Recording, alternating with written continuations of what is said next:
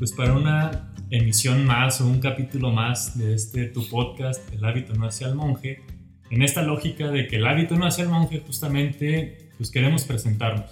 Las veces pasadas no lo hemos hecho, pero en esta ocasión sí. Yo soy Lalo Ramos, misionero del Espíritu Santo. Mi nombre es Juan José, misionero del Espíritu Santo. Hola a todos, soy Antonio Torres, Otoño Torres, misionero del Espíritu Santo.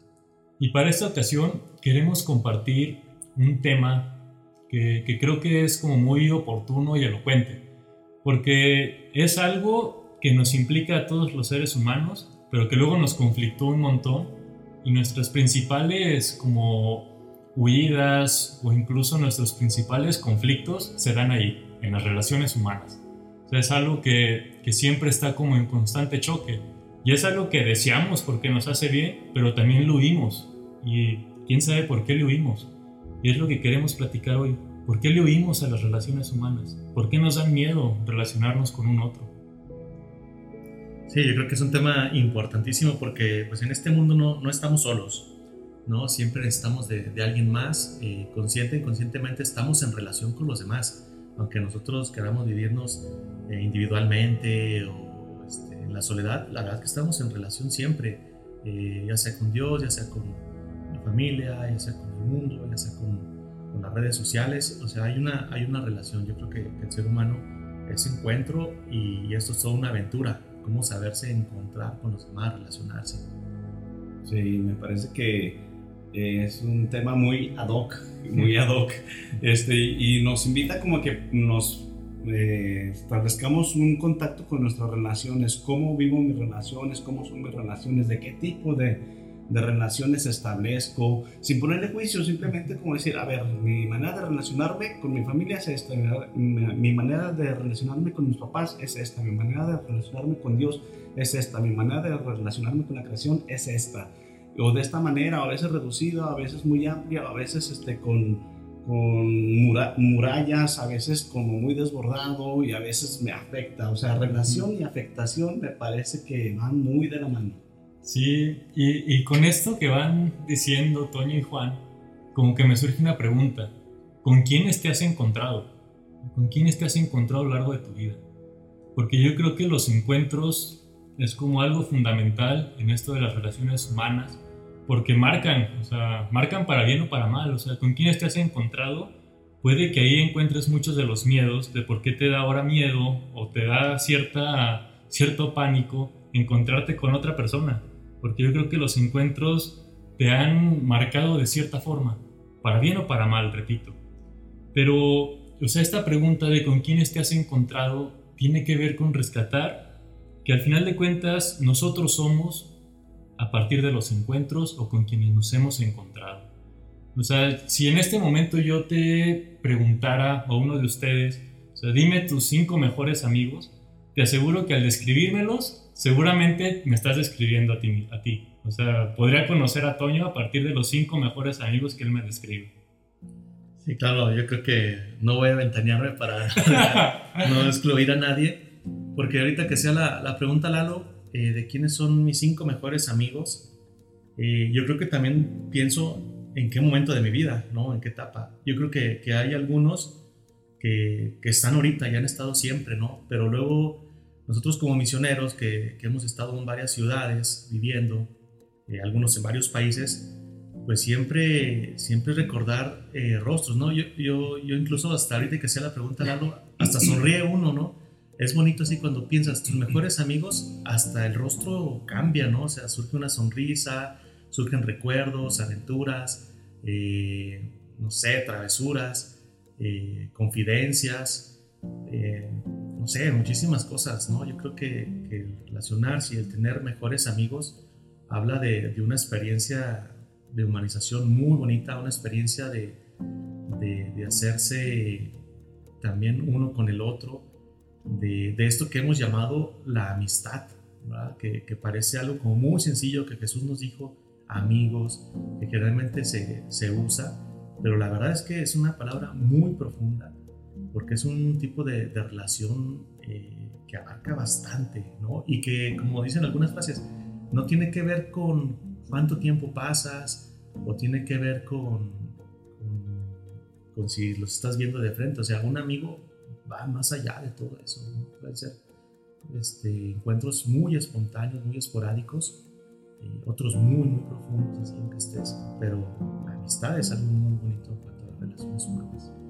Sí, cuando les decía que nos afecta, no necesariamente es en el sentido negativo, nos afecta en el sentido de, que nos toca profundamente y nos abre como otras dimensiones, la dimensión del cuidado, la dimensión de la entrega, la dimensión de la escucha, la dimensión de la espontaneidad, el compartir momentos, generar, generar este, experiencias vitales en las cuales, por eso nos marca, ¿no? Mi amigo de la infancia, mi amigo de la adolescencia, mi amigo de la juventud, recuerdas con alegría las travesuras, la, las situaciones que, que, que viviste y, y, va generando en el corazón algo como, como que vibras, como que te, te apasiona, te entusiasma saber que puedes contar con alguien. Igual ahorita más adelante quiero entender que vamos a tocar algunos aspectos también que, que afectan de manera importante también la, las relaciones en cuanto a, a, los otros o a las otras, en relación a la confianza, en relación a todos los temas que pueden haber a, a veces surgir como de, de, desconfianza, de traición, etcétera, ¿no? Pues que están presentes también dentro de las relaciones y es que es importante también que les demos una observada. Sí, con esto que dices Juan, o sea, pienso en esto del afecto a partir de lo que como que clarificas, así que decir, puede afectar de buena manera o puede afectar como con la traición y la desconfianza. Y, y como para entenderlo mejor, o sea, quiero que pienses así como en, un momento en el que entras a un salón en tu primer día de clases. O sea, aunque no los conozcas, el hecho de que haya un otro ahí te afecta. O sea, tu postura corporal se modifica, tu pensamiento se modifica porque es, ¿y ahora cómo me acerco? O incluso si vas en un camión y de repente alguien se levanta y te toca estar sentado al lado de otra persona, te afecta el hecho de que esté ahí un lado y pasan un montón de cuestionamientos. ¿Le hablo o no le hablo? ¿Le ofrezco de mis papitas o no le ofrezco? O sea, y se juegan un montón de cosas con el mero hecho de que haya un otro de frente. Sí, lo cierto que, que va diciendo Lalo, o sea, yo creo que nos vamos formando como personas, ¿no? Yo creo que, que la necesidad del otro en nuestra vida es muy, muy importante. Eh, yo recuerdo mucho lo que decía, bueno, que, que dice Peruzzi, también hermano misionero Espíritu Santo, Dice, no sé dónde lo escuchó y no sé si lo, si lo estoy diciendo así. Si nos escucha, pues bueno, ya nos dirá. Pero él dice que había que tener tres personas en la vida. Eh, y bueno, él lo refería también siendo misionero. Decía, tener un amigo pobre que te meta siempre en la realidad de esa condición, ¿no? en la sencillez, en la humildad. Alguien que, que, te, que te muestra pues lo que es la precariedad de la vida, pero también eh, el fruto de la felicidad que surge más allá de lo material. ¿no? Decía, tener un amigo confidente, alguien con quien tú te puedas abrir así con total libertad, que, tú sientas un reposo, un descanso de, de tu alma, de tu persona, eh, donde puedas compartir así libremente, ¿no? Y sabes que te va a escuchar. Y la otra persona era, y una persona que te confronte, o un amigo que te confronte, alguien que te diga la verdad, alguien que cuando tú llegues te pueda confrontar, decir, eh, cuestionar. A mí se me hacía muy chido cuando, cuando Peruzzi compartió eso, ¿no? no sé si fue una homilía fue un diálogo así espontáneo, pero como que dio claridad, ¿no? O sea, lo que hace la otra persona y, y el papel que juega el otro en, en, mi vida para irme formando y creciendo, ¿no? A veces me gustará y a veces me da muy chido, otras veces me enojará, pero pues si me enoja fue por algo, ¿no? Y si me alegra también es por algo, es porque encuentra como, como un punto clave en mi vida, ¿no? Que es la felicidad, la alegría, la congeniedad, eh, no sé, pues la, la, felicidad en sí. Sí, que fíjate, con esto que dices, eh, lo último que mencionas, Toño, eh, recuerdo un pasaje de la sabiduría que se me hace como elocuente, porque dice, el hierro con el hierro se forja y el humano con las relaciones humanas se forja.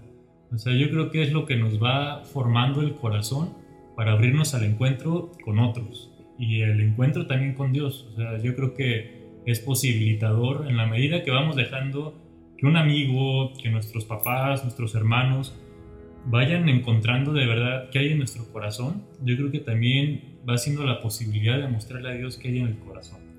Y, y, para como dar un paso en esto, o sea, creo que un, como algo que ejemplifica esta bronca que luego tenemos en las relaciones, es como, como el jaloneo o el, o el estar tirando entre la dependencia y la autonomía.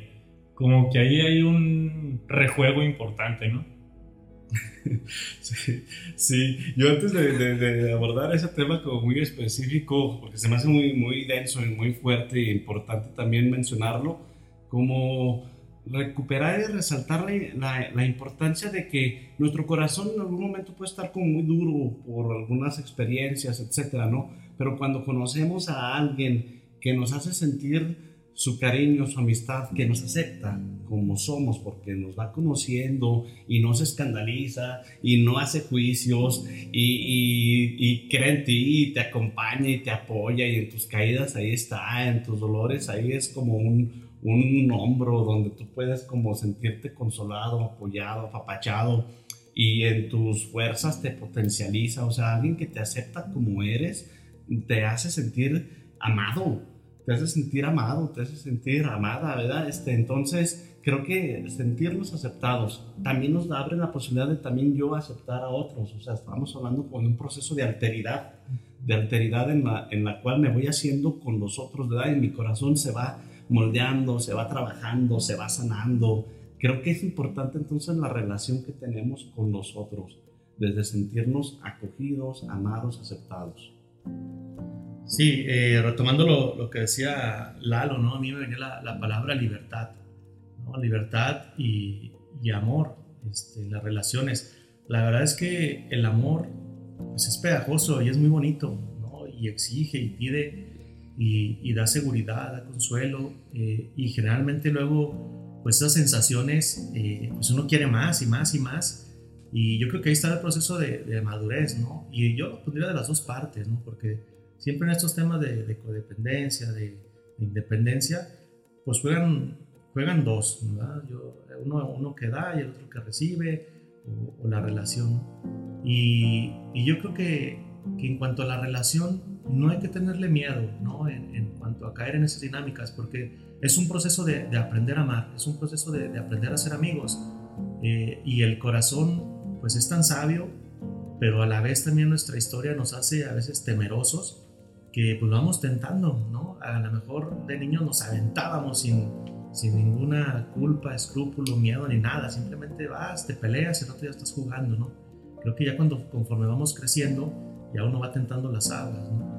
Y a veces podemos como, como tener ese miedo, ¿no? Decir, híjole, pero si ya estoy siendo codependiente y a lo mejor este, no debería de, compartir esto, a lo mejor ya hablé mucho, eh, a ver, con libertad, ¿no? O sea, yo creo que mientras va creciendo la relación, si uno puede compartir este, un te necesito, un te amo, un me haces falta, a veces esas palabras ahorita suenan así como, no, no, este, codependencia, ¿cómo que te necesito? O sea, si tú tienes que ser autónomo, me haces falta, ¿a poco no te complementas a ti mismo?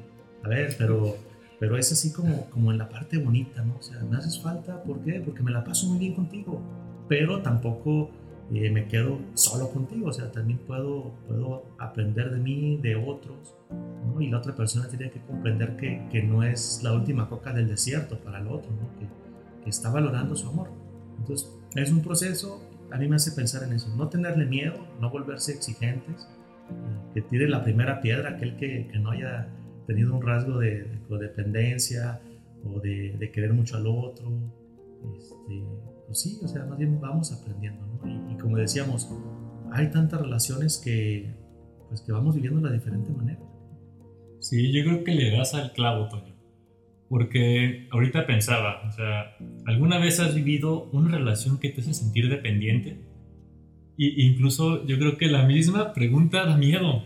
O sea, ay no, dependencia no. O sea, y hay un bloqueo. Pero ¿por qué tener como malo el ser dependiente.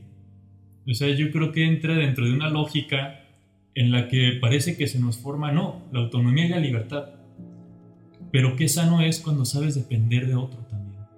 O sea, pensémoslo a nivel de un trabajo en equipo. Qué padre cuando sabes poner la chamba también en otro. Y no estar como en la tensión de que solo lo puedes hacer tú. Y yo creo que pasa lo mismo cuando hablamos del amor. Y, y, esto me hace como recordar una experiencia, ¿no? O sea, pues al final de cuentas hay como una versión de masculinidad en la que fui formado en esta cultura. Y cuando entré a la congregación, para mí fue un reto aprender a amar a otro hombre. O sea, yo creo que ahí se jugaban muchos de mis miedos. El empezar a sentir mucho cariño y mucho afecto por otro hermano. Y se jugaban un montón de miedos de fondo. Pero qué padre cuando me atreví a decirle te amo a otro misionero del Espíritu Santo que considero muy mi amigo. Y como atreverme a poner en juego y decir qué va a pensar si le digo esto. Pero de fondo todo también un, un temor cultural, porque se me ha enseñado que no, que no es bueno ni depender de otro ni amar a otro hombre. Claro, y es que está, ahorita está de moda las relaciones tóxicas, ¿verdad? Soy tóxico, es tóxica, este, y nos intoxicamos juntos, ¿verdad? y entonces salir como de ese esquema o meternos dentro de ese esquema para luego generar relaciones sanas y saludables, creo que implica trabajarnos, implica abordarnos, este, creo que algunos de nosotros o cualquier persona del mundo en algún momento de su vida puede tener alguien que, que, que, no te hace bien, que no te hace bien y que, y que posiblemente te haga sacarlo mejor algunas personas, pero también estas de los que estamos hablando de dependencia, codependencia más fuerte, sacar lo peor de ti y te desestabiliza, te desarticula y andas por la calle en amargura. ¿Cómo hacerle para a partir de ahí reencontrarte y restablecerte en relaciones maduras y sanas, como lo mencionaba Toño, ¿no? donde puedes decir te necesito y te amo sin ese chantaje afectivo, porque luego cuando es dependencia y codependencia es manipulación, es chantaje, es demanda, este, es como traer el control, dominar, someter al otro, donde no le dejas respirar, donde se asfixia a la otra persona o se asfixian mutuamente, donde se vuelve relaciones de infierno, caóticas. ¿Cómo ayudar a las personas y cómo ayudarme a volver a mi centro, a volver a mi centro de confianza y de seguridad en mí mismo para amarme y luego estar como sano, aceptándome a mí mismo y eh, amor propio, dignidad, ¿verdad? Este, en el cual yo puedo decir, me merezco esto y esto no lo quiero, esta persona no me hace bien, ya me hizo bien, pero ya no más, gracias, hasta luego, y volver a establecer vínculos de relación sanos, maduros, donde yo pueda crecer, donde yo pueda ser yo mismo, donde, me sienta en paz. Sí, no, hombre, es, es, todo un arte esto de la relación, ¿no? Yo creo que, que una clave de la relación es que no todos estamos como en el mismo proceso y momento y tiempo de nuestra vida, ¿no? A lo mejor nosotros ya nos creemos súper maduros, independientes, un amor propio, pero a lo mejor la otra persona con la que nos encontramos va apenas como como metiéndose a este, a esta, a esta, a este camino de la relación, ¿no? Y me toca eh, soportar, a veces así no, nos pasa como misioneros, ¿no? Que, que nos encontramos con, con nuevas amistades y, y, uno pues va detectando, ¿no? Así como, ah, ya es como que aquí hay algún rasgo de, dependencia, eh, o bueno, yo creo que, y es aguantar, no es así como, ah, no, no, no, yo no quiero este tipo de relación, este, yo estoy buscando personas maduras como yo. Pues no, o sea, yo ahorita estoy en un momento, pero pero mañana a lo mejor otra vez me engancho y, y así, ¿no? Entonces, este arte de, de, soportar y de que alguien más me sostenga, ¿no? Yo creo que ahí es donde está la, la clave de la, de la, relación y para eso, para eso es mucha apertura, ¿no? A veces hablamos de la pureza como una, una, una de las virtudes de la espiritualidad de la cruz y luego nos, nos vamos al ámbito sexual, la pureza ah, es sexual. No, espérame, pureza también es como, como tener claridad eh, en, en, qué quiero encontrar, ¿no? en cómo vivir mi amor eh, totalmente eh, humano. Yo lo pondría, no lo, no lo, pondría puro porque luego suena como muy exigente. ¿no? Yo lo pondría como humano, es decir, reconozco que ahorita estoy en un momento donde necesito papacho, donde necesito que me sostengan y lo reconozco, soy consciente. ¿no? Y mañana yo seré el que sostenga y el que soporte, ¿no? pero yo creo que es el proceso de relación. Sí, y con esto que mencionan ahorita Toño y Juan, se me vienen dos dichos de sabiduría popular. El primero, siempre hay un roto para un descosido. Y el otro, la chiva tiende al monte. Y qué padre cuando en nuestras relaciones nos atrevemos primero a contactar con nuestra propia necesidad. Y también cuando le ayudamos a otro a que contacte con su necesidad. O sea, porque entonces yo creo que la relación puede madurar. Cuando el otro como que se va haciendo cargo sanamente y que puede decir, en este momento me ayuda a que otro se acerque a mi necesidad y me acompañe en ella. Y en otro momento dice, no, me toca abrazarla a mí y, y para adelante. Porque creo que también con esto que mencionaba Juan hace rato de las llamadas relaciones tóxicas, o sea, pensaba qué difícil y qué dura debe de ser la vida cuando tú te comprendes como la felicidad de otro. Porque entonces es una exigencia tremenda el tener que ser la alegría y la felicidad de otra persona. Entonces yo creo que es ahí donde esclaviza, donde te sometes, donde tienes que estar como en una constante transformación para agradar al otro. Y terminas diluyéndote tú como persona. Cuando te metes en esa lógica de, ah, es que de mí depende su alegría, su felicidad, entonces voy a estudiar tal cosa por esto o voy a dejar de hacer tal otra cosa por él, ¿no? Y al mismo tiempo se genera como una suerte de como de doble personalidad, ¿no? Pero yo creo que de fondo también hay una gratificación, ¿verdad? O sea, me termino diluyendo, pero porque me gratifica el sentirme que yo soy la salvación de esa persona, ¿no? Pero al final de cuentas te estás esclavizando. Qué padre, qué padre reflexión, ¿eh? me gusta mucho. Ahí me vienen ahorita tres asuntos. El primero, también, qué padre es cuando llega alguien a tu vida donde te hace sentir que vales la pena. O sea, donde te hace sentir cómodo, donde te hace sentir a gusto, donde te, su contacto, su, su cariño, sus atenciones te hace florecer. Eso es súper sanador, súper sanador. Y eso hay que cultivarlas, esas relaciones este, de cariño, de amistad, de convivencia. Este, lo voy a llevar al siguiente punto. Estamos hablando, por lo que yo voy entendiendo, por lo menos lo que yo voy participando aquí es, parece una relación yo-tú, siempre, eh, pero creo que hay unos otros también. Eh, eh, a veces hay un tercero, o a veces hay un cuarto, y a veces ese empieza el caos de relaciones, ¿verdad? De amistad, nada, que, que, ¿por qué él sí le hablas y a mí no? O sea, que, porque implica entonces inseguridad, implica miedos, implica la, la, la, sensación de, ay caramba, o sea, tengo que dar lo mejor de mí en sentido positivo para también pertenecer a ese grupo, ser incluido. Y luego, si yo soy una persona que no me siento querido o, me siento rechazado, puedo generar discordias, puedo ser chismoso, chismosa, este, porque no estoy en paz, no estoy a gusto, o sea, entonces no solo en la relación yo-tú, sino eh, unos otros, que implica también ponerte en juego, que implica abrirte, que implica este, hacer todo un proceso de, de expandir el corazón, de ubicar tu lugar, que no necesariamente tenemos que ser el centro de la relación siempre, a veces somos un poquito más periféricos según la situación y la circunstancia, este, entonces hablar de ese ejercicio y de ese movimiento donde a veces puedo ser el sol, pero a veces soy simplemente un satélite, un planeta, es sano y es necesario también, ¿no? Tercer punto, el de las expectativas. Me conectó mucho que decías, muchas veces estamos con la, en la relación llenando expectativas, este, porque se generó una expectativa, válgame, de tu persona, por tus talentos, por tu manera de ser, etc. Entonces te encasilla, te encuadra y solo tienes que responder.